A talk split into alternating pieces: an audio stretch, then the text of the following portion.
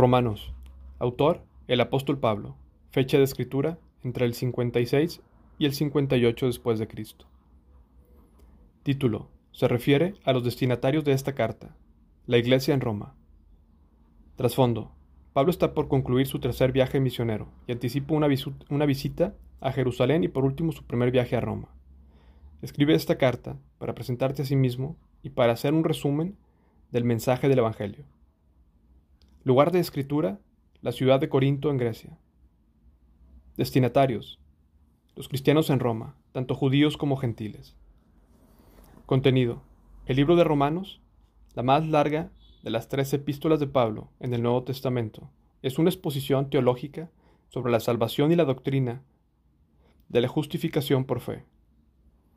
En forma sistemática, Pablo reflexiona sobre su gratitud por la salvación de Dios, por gracia, el contraste entre la ley y la gracia, y su determinación para hacer conocer a Cristo a todo el mundo. Hay detalles de cómo Dios trata con Israel y de su propósito para los judíos. La justicia no es por obras, se ilustra más aún con el ejemplo de la vida de Abraham. Finalmente, hay aplicaciones prácticas relativas a los deberes y ética cristianos. Palabras claves, pecado, salvación, fe, Pablo claramente explica que la comunión con Dios se rompe en razón del pecado en nuestras vidas y que hay salvación solo por fe en el Hijo de Dios, Jesucristo. Temas. Todos nacemos con una naturaleza pecadora. Todos hemos pecado. Nadie puede alcanzar la meta gloriosa establecida por Dios. Todos nosotros, como Pablo, tenemos conflictos internos por la tendencia pecaminosa de nuestro hombre natural. La salvación es un regalo que está a nuestra disposición a través de la gracia de Jesucristo. Absolutamente nada puede separarnos del amor de Dios. Solo por medio de Jesucristo, que fue perfecto, podemos convertirnos en justos. La justificación es por fe, no por buenas obras.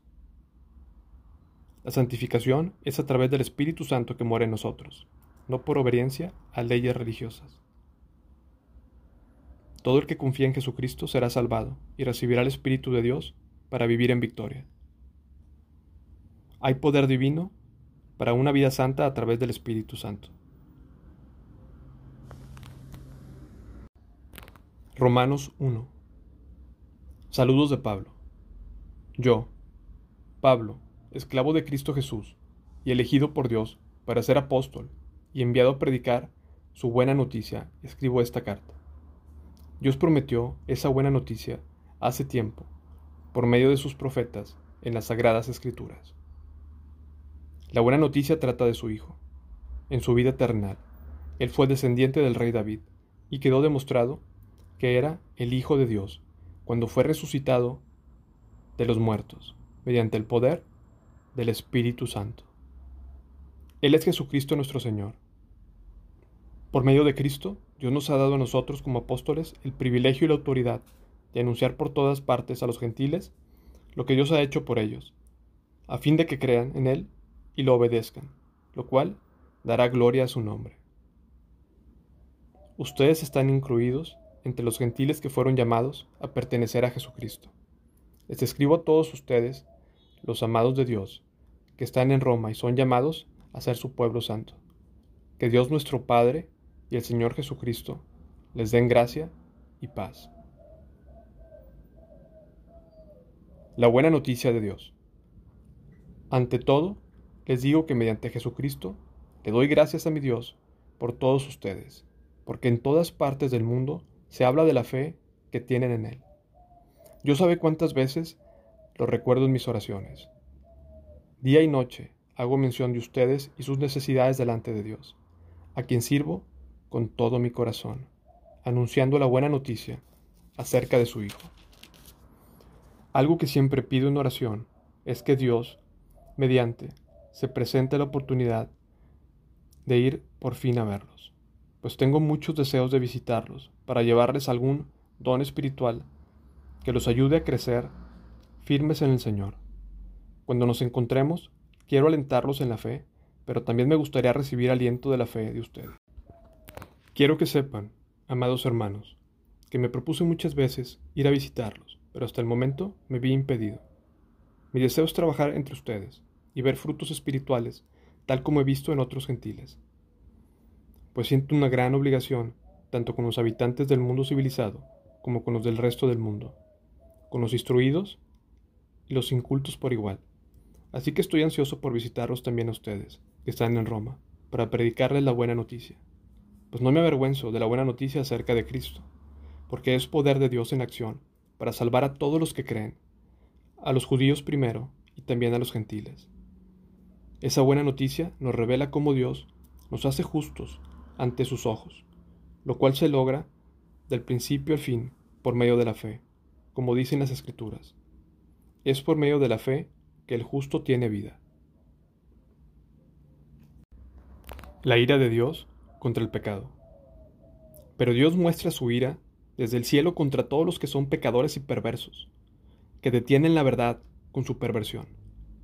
Ellos conocen la verdad acerca de Dios, porque Él se ha hecho evidente, pues desde la creación del mundo, todos han visto los cielos y la tierra.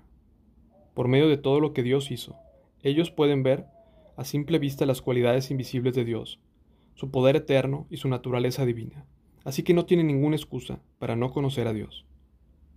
Es cierto, ellos conocieron a Dios, pero no quisieron adorarlo como Dios, ni darle gracias. En cambio, comenzaron a inventar ideas necias sobre Dios. Como resultado, la mente les quedó en la oscuridad y confusión. Afirmaban ser sabios, pero se convirtieron en completos necios. Y en lugar de adorar a Dios inmortal y glorioso, rindieron culto a ídolos que ellos mismos hicieron con forma de simples mortales, de aves, de animales de cuatro patas y de reptiles. Entonces Dios los abandonó, para que hiciera todas las cosas vergonzosas que deseaban en su corazón.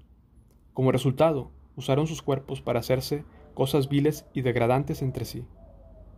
Cambiaron la verdad acerca de Dios por una mentira, y así rindieron culto y sirvieron a las cosas que Dios creó, pero no al Creador mismo, quien es digno de eterna alabanza. Amén.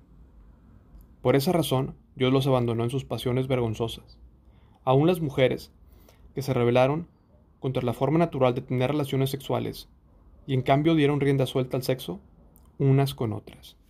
Los hombres, por su parte, en lugar de tener relaciones sexuales normales con la mujer, ardieron en pasiones unos con otros. Los hombres hicieron cosas vergonzosas con otros hombres, y como consecuencia de ese pecado, sufrieron dentro de sí el castigo que merecían. Por pensar que era una tontería reconocer a Dios, Él los abandonó a sus tontos razonamientos y dejó que hicieran cosas que jamás deberían hacer. Se llenaron de toda clase de perversiones, pecados, avaricia, odio, envidia, homicidios, peleas, engaños, conductas maliciosas y chismes. Son traidores insolentes, arrogantes, fanfarrones, gente que odia a Dios. Inventa nuevas formas de pecar y desobedecen a sus padres. No quieren entrar en razón, no cumplen lo que prometen, son crueles y no tienen compasión. Saben bien que la justicia de Dios exige que los que hacen esas cosas merecen morir, pero ellos igual las hacen. Peor aún, incitan a otros a que también las hagan.